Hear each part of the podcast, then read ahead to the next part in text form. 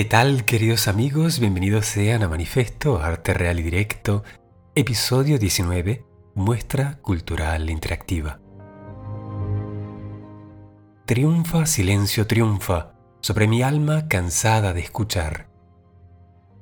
Antes de comenzar con esta obra, abro mi corazón a mi Dios porque esto nace como fiel iniciativa de lo que siento en mi interior. Pon en mi pincel tu corazón, que es imbarcable, pero se deja ver.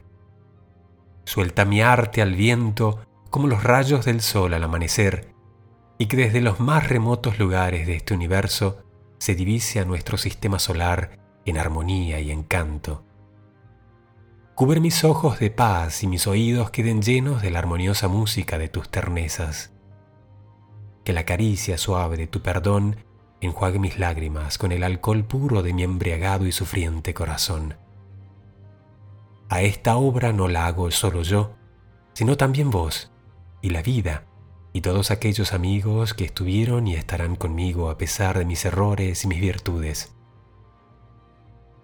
Conversar con vos, sufrir con vos, llorar con vos, reír con vos, me hizo ser lo que soy y lo que quiero ser. Me sorprendí al comprender que la felicidad de esos amigos que desinteresadamente me abrieron las puertas de su confianza era también mi felicidad. Compartir tus sueños y estar viviendo los míos. Aunque solo tengo 20 abriles, la vida me ha golpeado fuerte y concluyo en que no hay nada bueno que no requiera un importante esfuerzo. Antes de optar por algo seguro, apuesto todo para realizar mis sueños. La amistad verdadera es la alternativa para manifestar y reconciliar mis palabras con la vida.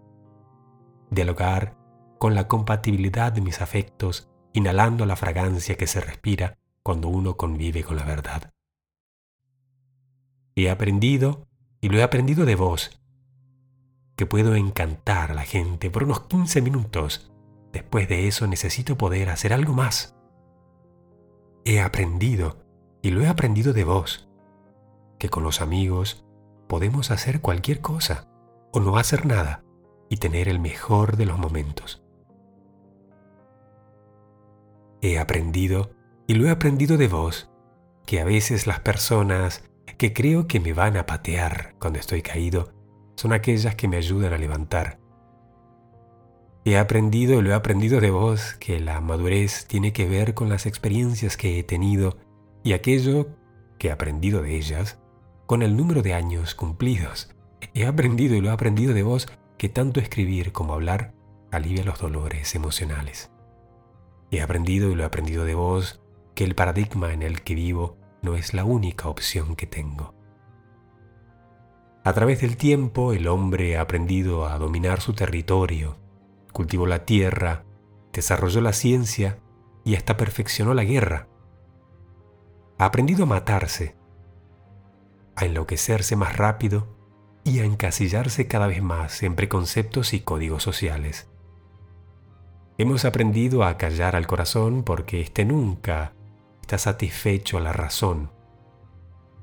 Hemos aprendido a enmudecernos y mientras cada vez menos hablamos de verdad, la madre naturaleza aún permanece igual que al principio. No le han sobrevenido ni las modas, ni las guerras, ni las crisis económicas. Permanece igual que al principio y ella es el contraste por antología de nuestra loca y confundida realidad.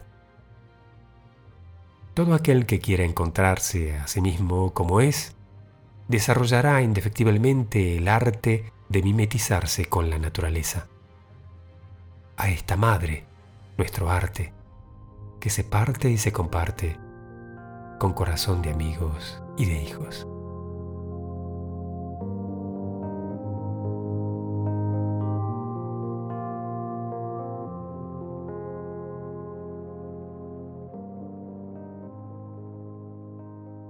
Con estas palabras comenzaba la muestra cultural interactiva 2000.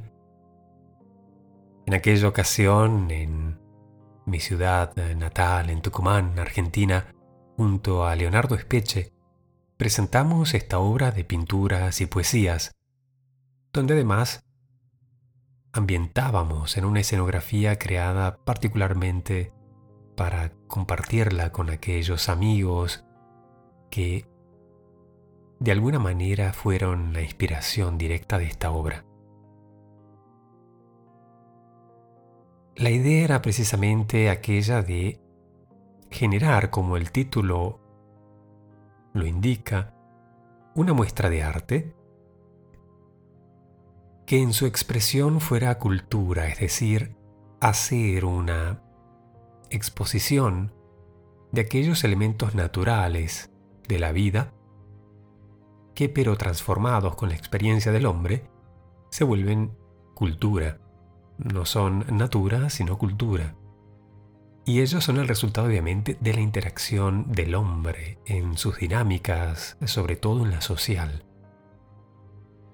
Aquellos amigos que estuvieron presentes son, eh, fueron la inspiración de esta obra y también su reacción a esta presentación forma obviamente parte de su conclusión. Para nosotros, el hecho de que la obra en sí, como obra de arte total, tendría que ser una expresión de experiencias de vida, no solamente vividas por la intención de juntarse y hacer cosas juntos, sino también por el resultado que de ello se desprende. De ahí el nombre interactivo. La mejor manera que encontramos para expresarnos fue en aquel momento obviamente lo que cada uno sabía hacer mejor. De mi parte, de manera gráfica, con la pintura. De parte de Leonardo, a través de la poesía. Con un estilo muy único, muy suyo, que va desde obviamente metáforas y elementos figurativos, pero también a un juego gramatical que, bueno, ya podrán ustedes apreciar, hace obviamente una gran manipulación de espacios a través de las emociones. Esto ha funcionado muy bien junto a estas pinturas porque ha permitido que se vuelvan como estimuladores, estimuladores de emociones, de pensamientos, de sueños y también de muchos temas sobre los cuales hemos basado gran parte de nuestra experiencia conjunta sin haberlo expresado. Tanto de lo que vemos, ¿no? Nos em, junta, por ejemplo, en amistad, en de alguna manera interactuar en la vida, precisamente porque vemos muchas cosas de la misma manera. Eso es a la base, obviamente, de los acuerdos en la comunicación y de las cositas que obviamente nos permiten que disfrutemos de una amistad, que disfrutemos de hacer cosas juntos. Muy interesante ver cómo aquello que escribí como narrativa de introducción, no solo para la obra en sí, sino también para cada una de sus secciones,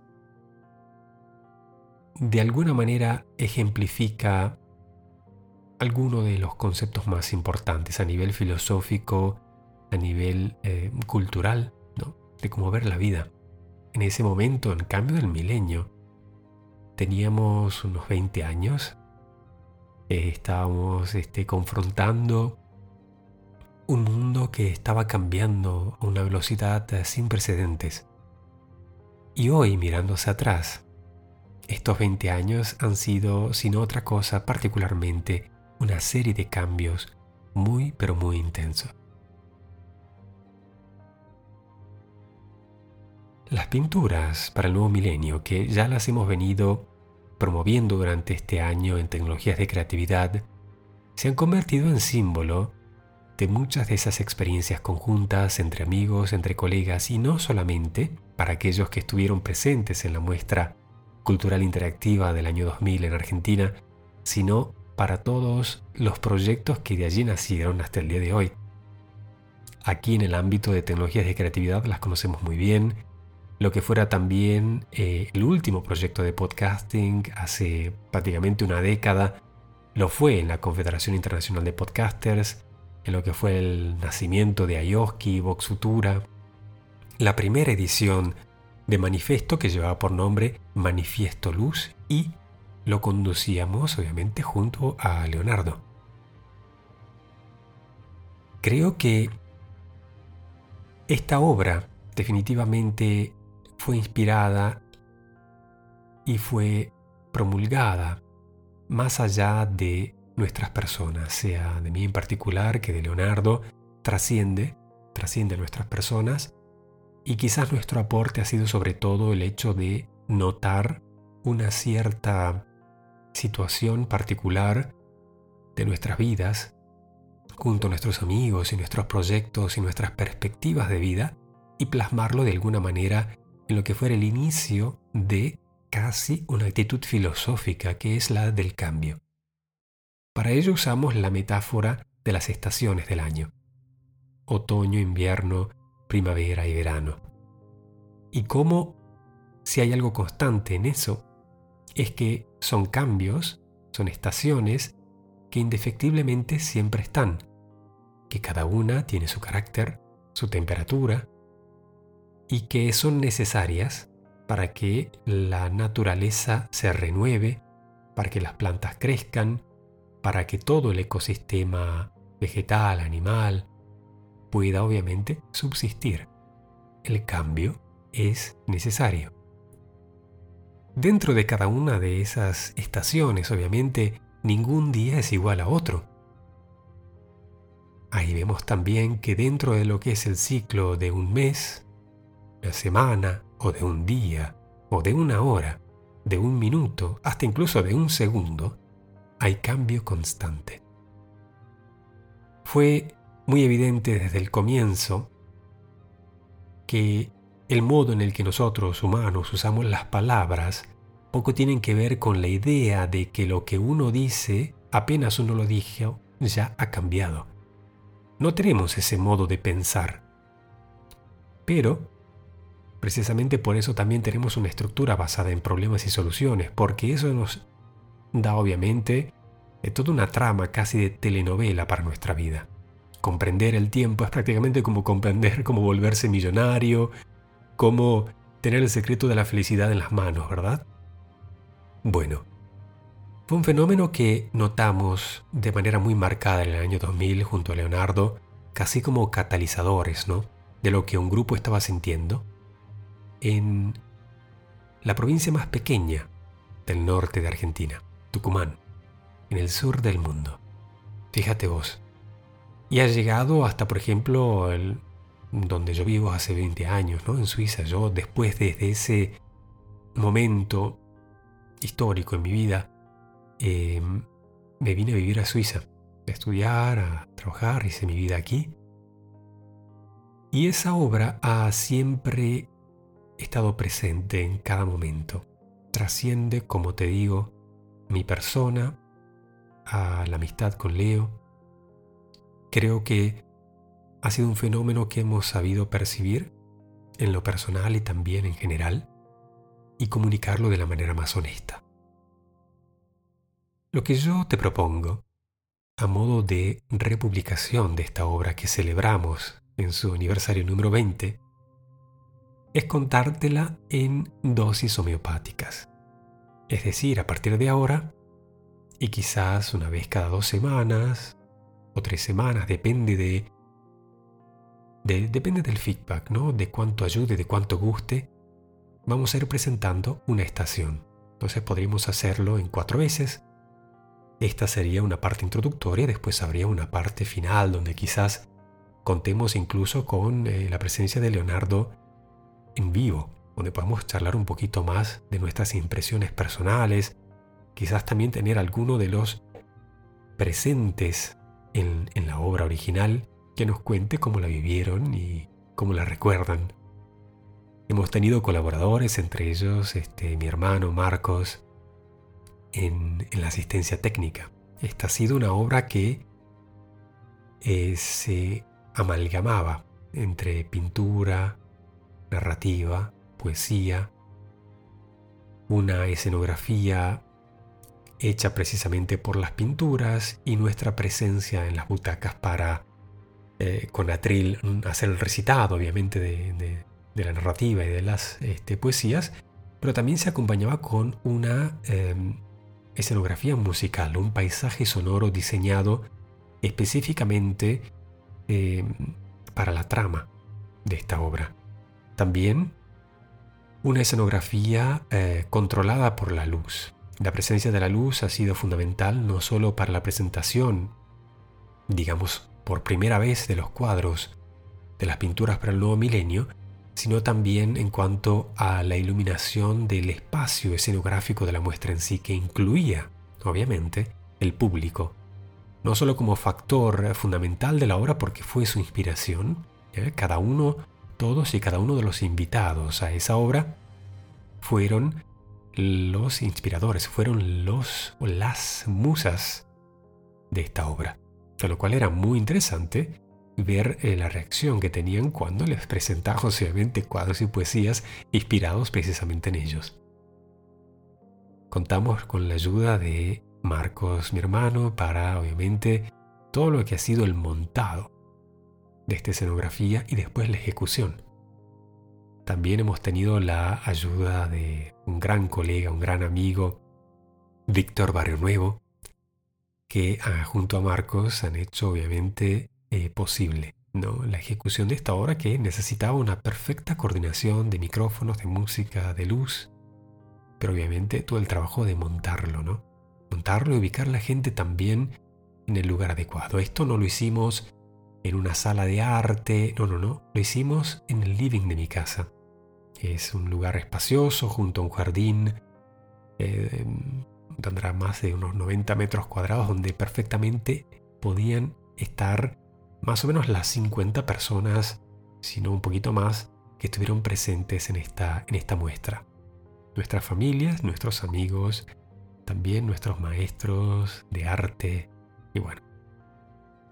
Yo creo que hablar de esto hoy, sobre todo eh, sabiendo que muchos eh, de esas personas, si no, este, están escuchando esta presentación me da muchísima alegría, me da muchísima ilusión y sobre todo por los tiempos en los que vivimos y que hemos vivido hasta ahora.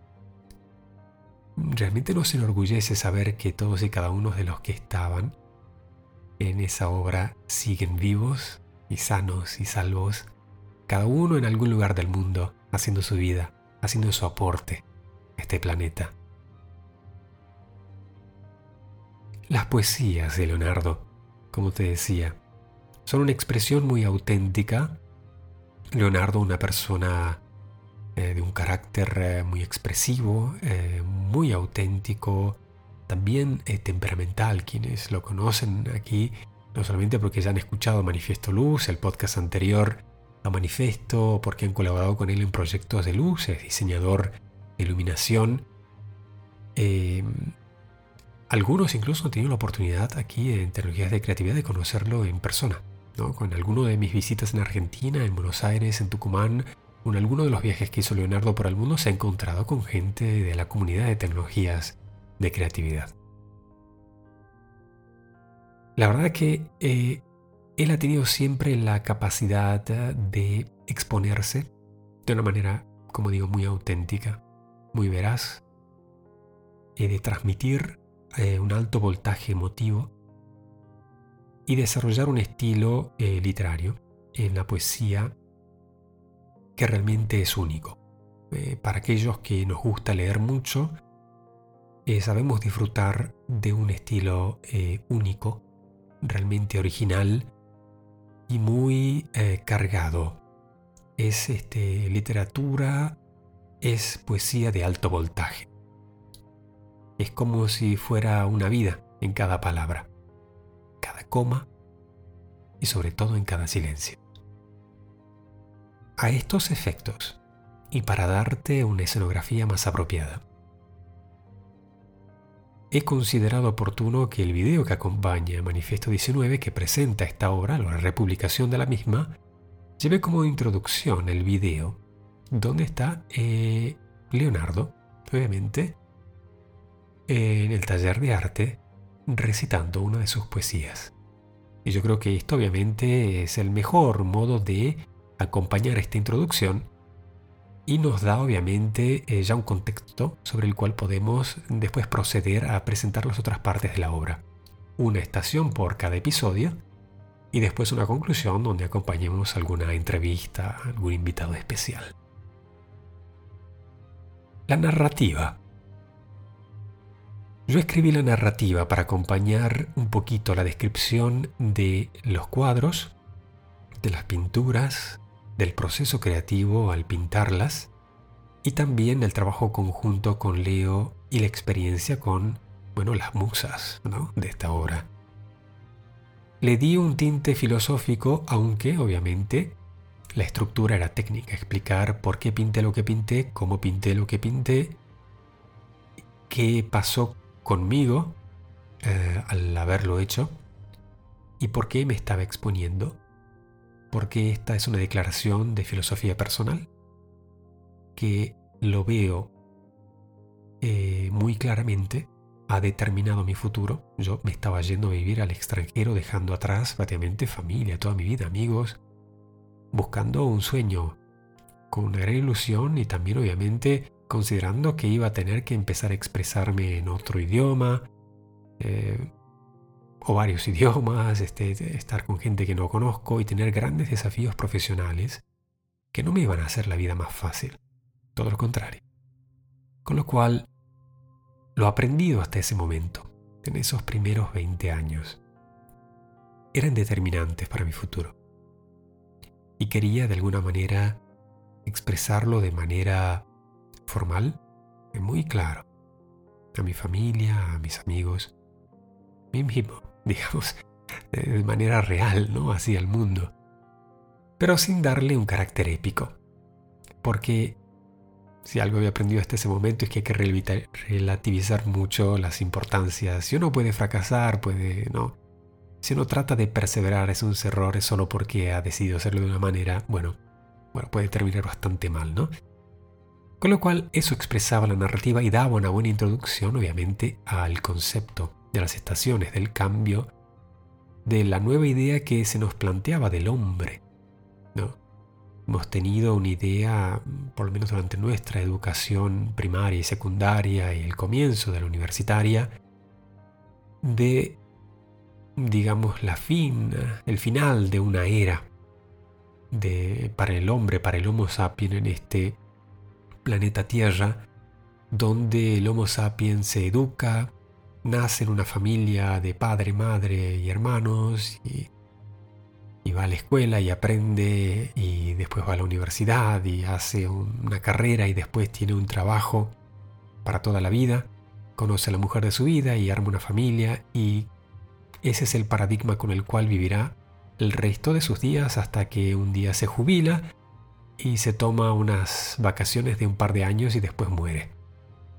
Ese paradigma estaba terminando completamente. Habíamos ya visto, no solo en Argentina, sino en gran parte del mundo, los profesionales y en general las personas que estaban acostumbradas a tener un empleo normal ya no lo tenían, era cada vez más difícil, la economía había cambiado, la industria se había completamente desplazado fuera del eh, hemisferio occidental y el hemisferio occidental se había convertido en un eh, paradigma de sistemas gente especializada en crear sistemas, en crear productos, la informática estaba en boga y estábamos en el comienzo del Internet, estábamos en el comienzo de los teléfonos móviles, pero estábamos todavía en un momento donde nos logueábamos en un chat y nos conectamos a Internet. O abríamos una página web para ir a ver nuestro email, quizás una vez por día.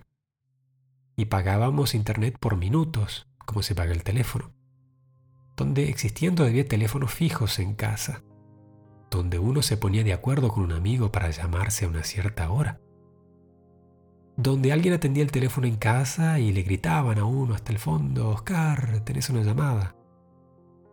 Y podría ser eh, la chica con la que querías salir, o algún amigo, o el profesor de, de guitarra, lo que sea un modo de compartir también la privacidad dentro de la misma familia completamente distinto, incluso el concepto de familia desde ese punto de vista. Donde, por ejemplo, en Argentina es usual ir a visitar a un amigo sin anunciarse. Entonces, algún colega que había conocido en la universidad podía llegar a la puerta de mi casa y tocar el timbre y preguntar si yo estaba y tenía tiempo para ir a tomar una cerveza. Era un tiempo en Argentina donde se solía ir a bailar ya desde el jueves a la noche, jueves, viernes, sábado, domingo, quizás el lunes también. una, una cultura de mucha actividad social, también de muchos festejos, una cultura que sabemos, eh, bueno, como todos los países en Latinoamérica, muy cargados, de mucha energía, de, mucho carisma, en el aspecto social eh, muy, muy activa. Yo había estudiado arquitectura, estaba haciendo mi segundo año y había decidido partir para Suiza para continuarlos acá, con otro método, con otro modo de ver la vida, con otros problemas sociales, con otros problemas económicos. Creí que fue lo necesario. En ese momento para mí hacer un cambio necesitaba nuevos desafíos, pero no porque estaba infeliz en Argentina. Pero comprendía que para mi futuro y para lo que yo quería aportar al mundo, donde veía que estaban mis potenciales, necesitaba aprender de gente que ya ha pasado por ello y que tiene un método profesional. En Argentina estábamos un poquito atrasados, quizás por el normal tiempo del desarrollo también económico, político, social, y para poder, en el tiempo de una vida, aportar a su familia, a su pueblo, a su lugar, eh, conocimientos. Bueno, uno siempre está buscando lo mejor. Por ahí van un poquito mis perspectivas, pero también estaba viendo que el mundo estaba cambiando. Lo, discutíamos ¿eh? a diario. No solo por la llegada de Internet y de la tecnología, sino también por el cambio rotundo de la economía, por el cambio rotundo de las costumbres. Nosotros crecimos católicos, pero también tuvimos amigos y familiares que nacieron en otras religiones y que pasaron por la fase de confrontarse en ese ir y venir de amarguras por las diferencias religiosas. Mucho más, las políticas. Y mucho más aún, especialmente en Argentina, por el fútbol por la diferencia de club o las preferencias. Este era un poquito el contexto. El contexto de un paradigma social basado también en una condición económica, política, que estaba cayendo. Hijos de una generación que en finales de los años 60, 70, vivió el sueño de querer y creer que podían cambiar el mundo. Que firmemente creyeron que podían cambiar el mundo. El tiempo del final del paradigma quizás del sueño comunista, pero también de las ideas que incluso persisten hoy en día, del imperialismo, del socialismo en sí, y de esas ideologías políticas que realmente murieron porque hoy, aunque uno tenga preferencias, ella no, no cree en una ideología, ¿verdad? Aquellas filosofías que llevaron a los jóvenes de la generación anterior a educarse durante las tardes para aprender política, para aprender filosofía.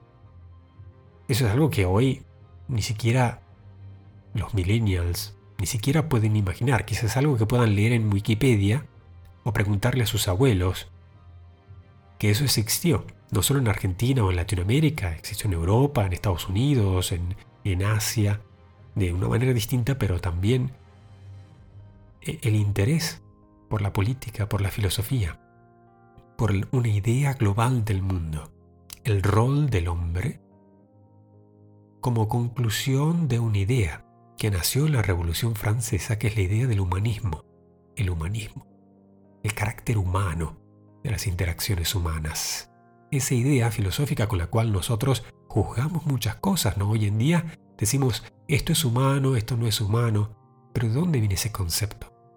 Viene desde 1789, más o menos, de todas esas corrientes filosóficas que le han hecho al hombre cambiar su modo de pensar, de humanizar muchas cosas, incluso los errores.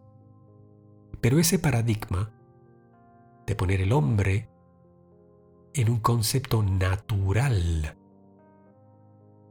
humano, nunca se llegó a cumplir. En esos 200 años hemos visto una tétrica secuencia de guerras, de genocidios, de injusticias palpables, archiconocidas y que no hace falta, bueno, que les dé una lección de historia o de filosofía, tampoco de exponerle los distintos puntos de vista sobre los cuales se sigue discutiendo hoy. Pero ese era el contexto en el que me encontraba en Argentina en el año 2000, un contexto en el cual ni la generación de nuestros padres, ni la nuestra, ni la que estaba llegando, creían en ningún tipo de filosofía ni política. ¿Para qué decir? La religión. Quizás sí como un elemento de tradición, como un elemento también de sostén moral. Definitivamente la religión está arraigada en la cultura latinoamericana, pero no es algo en lo cual la gente crea que pueda liberar al mundo, con lo cual a nivel general era un momento donde creo en el mundo se ha percibido esa crisis de las creencias. Ya nadie creía en una ideología, en una política, en una religión, con lo cual nadie cree en nada. ¿Qué puede uno creer en la política? No. En la economía. La economía sí que guía y gobierna a la política, es decir, el mercado. La lucha que ha existido desde el nacimiento de las constituciones este, sociales que tenemos hoy. Es una lucha que viene de hace ya más de dos milenios y es la lucha entre el gobierno y el mercado. Y pareciera ser que nos ha tocado esa fase donde lo único que se cree es en la propia capacidad de generar una fuente de ingreso que vaya creciendo con el tiempo y eso nos da cierto poder de supervivencia y después un estándar de vida. Y que eso sea algo muy honesto como resultado del esfuerzo de educarse y de trabajar. Pero eso también estaba cayendo. Fíjate vos. Se estaban viendo muchos ejemplos de gente que podía desarrollar un futuro mejor sin ir a la universidad, sin seguir los métodos estándares hasta entonces, porque ya no había trabajo estándar. La familia también estaba en crisis. Mucha más gente ya no pensaba en poder constituir una familia o en quererlo. Primero porque tienen un ejemplo no muy bueno de sus propios padres, de la propia familia que han tenido, más allá de que estén divorciados, separados o todavía juntos y felices. La empresa de la familia parecía ser también un concepto que estaba en crisis. Obviamente, lo que después vimos desarrollarse hasta el día de hoy, con un poco más de aceptación, ¿no? a la igualdad de género, también a los sexos, creo que es todo síntoma de algo que ya desde hace mucho tiempo tenía que obviamente discutirse y sentarse también a nivel legal en los distintos países. Es una discusión muy atrasada. Es como discutir del racismo. Pero bueno, volvemos al mismo tema del humanismo. Parece ser algo utópico, que ya dábamos por sentado, que consideramos al hombre humano. En cambio, en el cambio de milenio empezamos a preguntarnos otra vez, epa, ¿qué está pasando? Somos seres humanos, pero no somos tan humanos como creímos. No nos resulta la filosofía, no nos resulta la política, no nos resulta la religión, no nos resulta la economía, no nos resulta la educación, no nos resulta el trabajo. ¿Qué queremos? Un poquito esta crisis y esta crítica va reflejada en estas pinturas y la expresión el impacto que tienen las relaciones humanas de jóvenes, como lo éramos nosotros, con muchas dudas, este, muchos sueños y también empezamos a convivir con la incertidumbre, a entender que no era algo propio solo de Argentina, sino del mundo, y que había que, que ser mucho más honestos y más abiertos, que estábamos de frente a una generación que nos iba a seguir, que son mucho más rápidos, mucho más aptos al cambio, que son los millennials, y que la tecnología iba a cambiar mucho de lo que percibíamos de la realidad. Así pues, las estaciones del año. Así pues, definitivamente una muestra cultural interactiva. Y no podía ser de otra manera que presentárselo a nuestros mejores amigos, nuestros familiares, todos juntos, y observar la reacción de ellos, qué pensaban, qué decían. Podían decir que les gustaban mis pinturas o que las poesías del Leo estaban muy buenas, pero ¿cómo reaccionaban realmente? ¿Les daba de pensar? ¿Les hizo tomar decisiones? ¿Les hizo volver a charlar con nosotros lo que expresamos? ¿Con el tiempo? ¿Tuvieron éxito? ¿Están saludables? Por hoy en día lo que más me llena de alegría es que están todos vivos y sanos y cada uno haciendo realmente a dos manos su vida. Esto es algo, es una estadística que en los tiempos en los que vivimos realmente es única. Y me llena mucho de ilusión, me da mucha alegría y desde aquí un gran abrazo y felicitaciones a todos y cada uno de los que estuvo ahí presente y a todos y cada uno de los que está escuchando ahora manifiesto. Esta republicación tiene precisamente esa misma intención. Veinte años más tarde. Pero la intención sigue siendo la misma. Yo creo que sigo siendo la misma persona. Y lo que dije allá, lo sigo diciendo acá.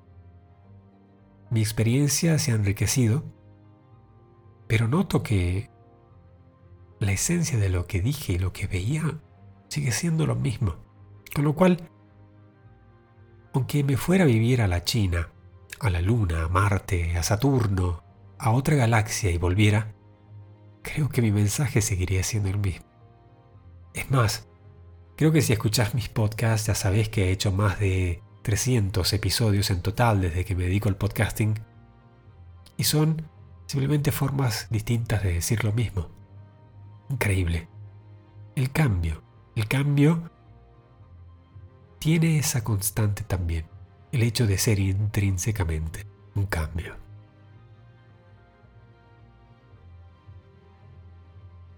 Para concluir, quiero proponerte que te conviertas en colaborador, miembro, sponsor o patrón de Tecnologías de Creatividad, unirte a nuestra comunidad para aportar eh, tu punto de vista en la vida.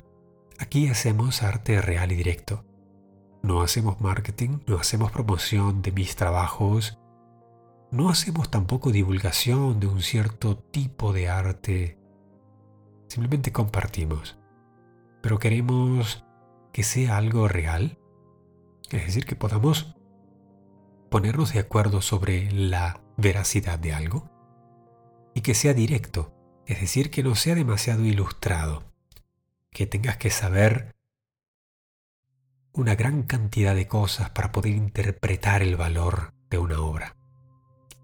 Yo creo más que nada en el arte vibracional, el arte que a través de su percepción te hace ponerte en acción, te estimula, te da ganas de volverte más atento, más consciente, más consciente de que estás observando y después consciente de que sos consciente de que estás observando y así sucesivamente. Un despertar. El rol del arte en la sociedad es el desarrollo del futuro. Con lo cual, tiene que de alguna manera despertarnos para poderlo ver. Su percepción es fundamental. De nada nos vale un arte que muestra el futuro y está encerrado en paredes de museos o en algún archivo. Con lo cual, Arte real y directo. Conviértete en colaborador, miembro, sponsor o patrón. Aquí te dejo el enlace en las notas del podcast, donde podrás directamente acceder a la plataforma, hacernos una contribución, mandarnos feedback directo. Te invito también a escuchar Tecnologías Plus. Convirtiéndote en colaborador, miembro, sponsor o patrón, pasarás a recibir automáticamente este programa exclusivo, donde damos consejos de ganadores. En cuanto a equipo, en cuanto a software, en cuanto a productividad y también un resumen de los temas más importantes que desarrollamos en nuestra investigación y en los podcasts 5 líneas editoriales de tecnologías de creatividad. Finalmente, te invito a ver el video de Leonardo recitando la primera poesía. El manifiesto especial en video número 19 que va a estar disponible y acompaña este episodio en oskidaniel.com barra podcasting. Desde Suiza, soy Oski Daniel. Un gran abrazo, un gran saludo. Gracias por escuchar, gracias por estar. Nos vemos en la próxima. Que lo disfrutes. Chao, chao.